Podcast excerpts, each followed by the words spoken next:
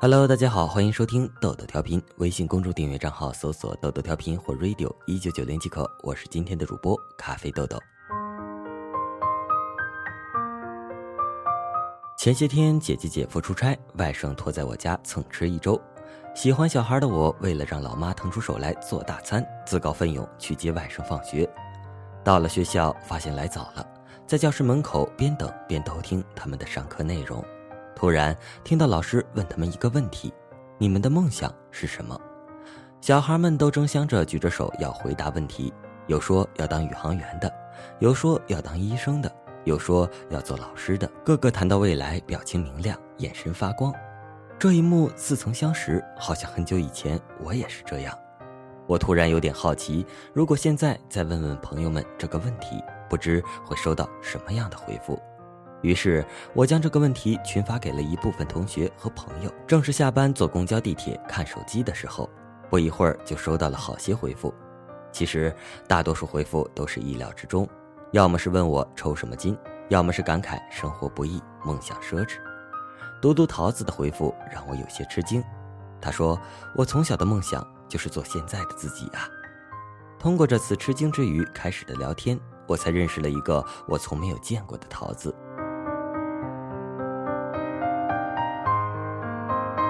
桃子出生在大西北腾格里沙漠边缘一个小小的贫困县，九百六十万平方公里的华夏大地，他的家乡连地图上一个点都占不上。小学的时候，他的老师曾经也这样问过他们，他没怎么犹豫，说自己要做很厉害的翻译官。在那样一个小县城的小学里，没有外教，没有口语训练，没有语言环境，老师讲课全靠背语法，学生答题全靠猜蒙编。翻译官这样的职业听起来比宇航员更离谱。这个英语高考都从来不考听力的地方，有位十一岁的小姑娘说要当翻译官，好像是一个天大的笑话。桃子的小学是单位附属小学，很快的，她想当翻译官的宣言传遍了整个单位。她妈妈回家很生气的问她知不知道翻译官是做什么的？天哪，她也只是在书上看到过，她才十一岁，她哪里知道那是做什么的？他说不出话，从那以后也再没有说过这样的话。这件事就像一个小小的插曲，再也没被他提起过，却也没有忘记过。他拼命地学英语，从小到大，他的英语成绩都是名列前茅。高考时，英语成绩是全县第一，一百四十五分，以接近满分的英语成绩考入了北京外国语大学。这下前方总该有一点光明了吧？他想。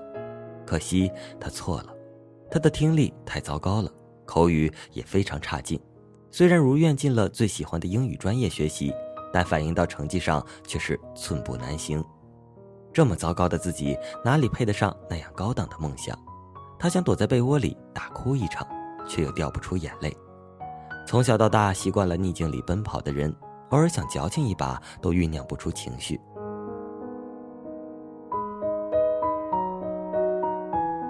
他只好继续拼命学习，浑浑噩噩地推算着日子下山。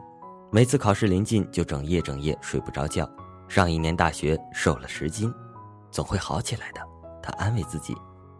直到大二，他渐渐熟悉了新的环境，也适应了学习氛围。从有勇气开口讲英语，到熟练掌握英语口语，也不过两年时间。他熬过来了，再一次清晰地感觉自己离目标并不遥远。大三，他非常幸运地得到了一个超棒的国际交流名额，他想去呀，可是费用太高了，一年要十几万，家里的条件他也清楚，根本无法负担高昂的费用，他不敢向家里开口，可是机不可失，时不再来，钱以后可以赚，机会错过了就是错过了，一咬牙，他去贷了助学贷款，而这笔款直到去年才还清。交流那一年，穷人的留学生活几多心酸。不用赘述，但他觉得很值得。一年回来后，面临毕业工作，他的口语已经通过留学锻炼得很流利，英语基础也非常不错。他鼓足勇气去考了外交部公务员，很幸运地通过了考试。如今在外交部负责外交业务工作，如愿以偿地做上了翻译官。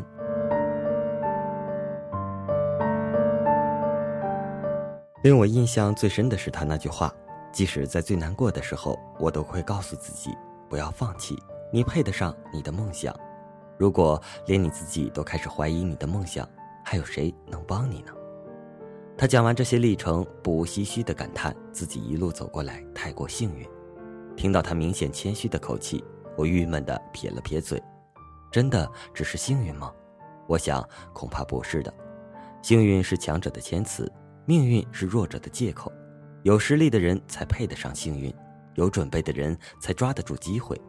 如果当初被同学嬉笑过，他选择放弃；如果当初被母亲斥责后，他不再坚持；如果学业难堪的时候，他换了方向。如果经济困难的时候，他决定错过，哪一步走错都不会有他今天如今理想坦然的生活。当你再过些时日，坐在摇椅上回想人生，你会发现，原来什么时候出国读书，什么时候决定做第一份职业，什么时候恋爱，什么时候结婚，其实都是决定命运的巨变。只是当时站在那个三岔路口。眼见风云牵强，做出选择的那一日，在记忆里相当沉闷平凡。当时还以为是生命中普通的一天，都不明白是什么时候已经走过如此多的弯绕曲折。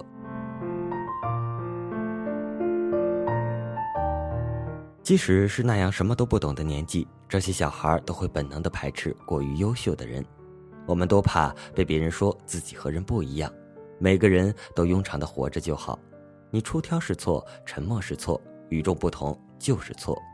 但我们有对未来最美好的憧憬，我们敢说出不切实际却勇气满满的宣言：我要当宇航员，我要做警察，我要当科学家，我要当医生，我要长生不老，我要很有钱，我要制造机器猫。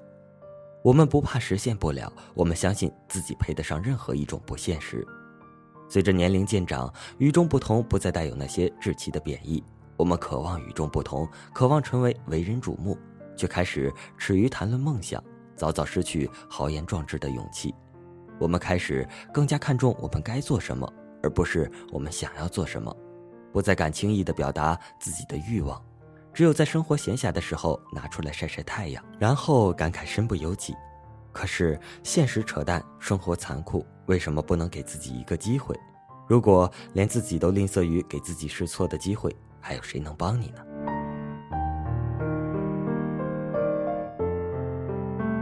前几日和朋友聊天，正好也聊到此事。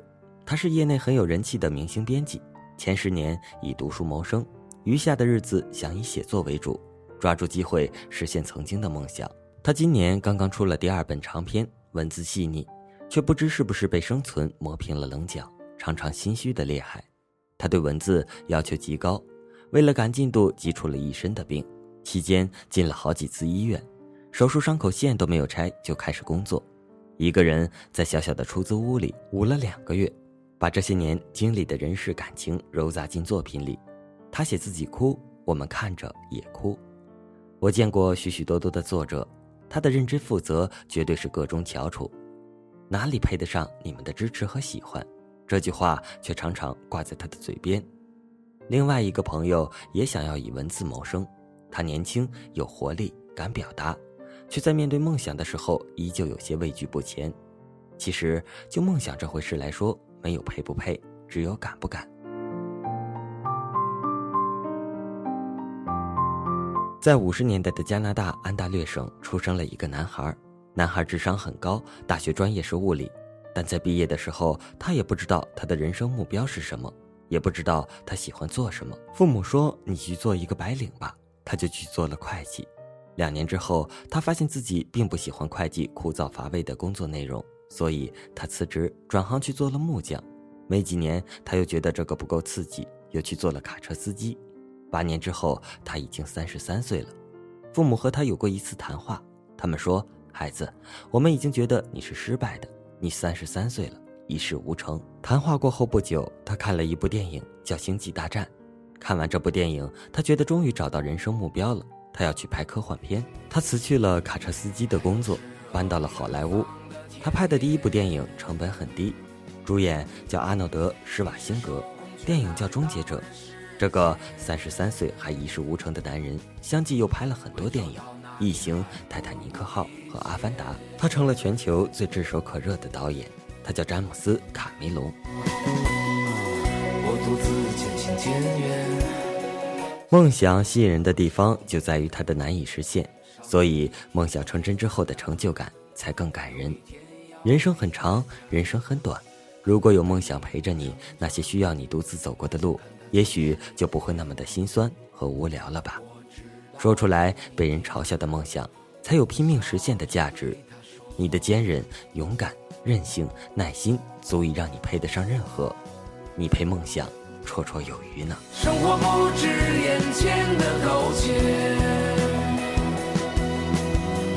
还有诗和远方的田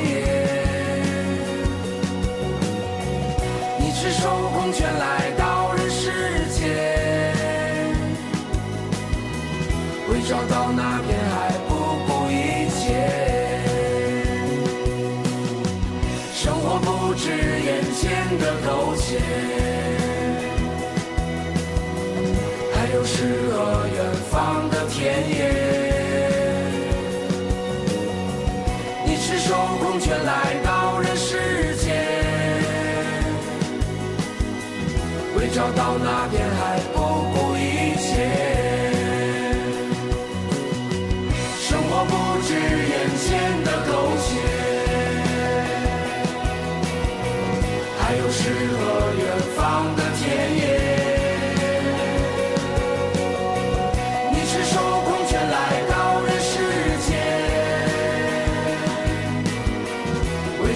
not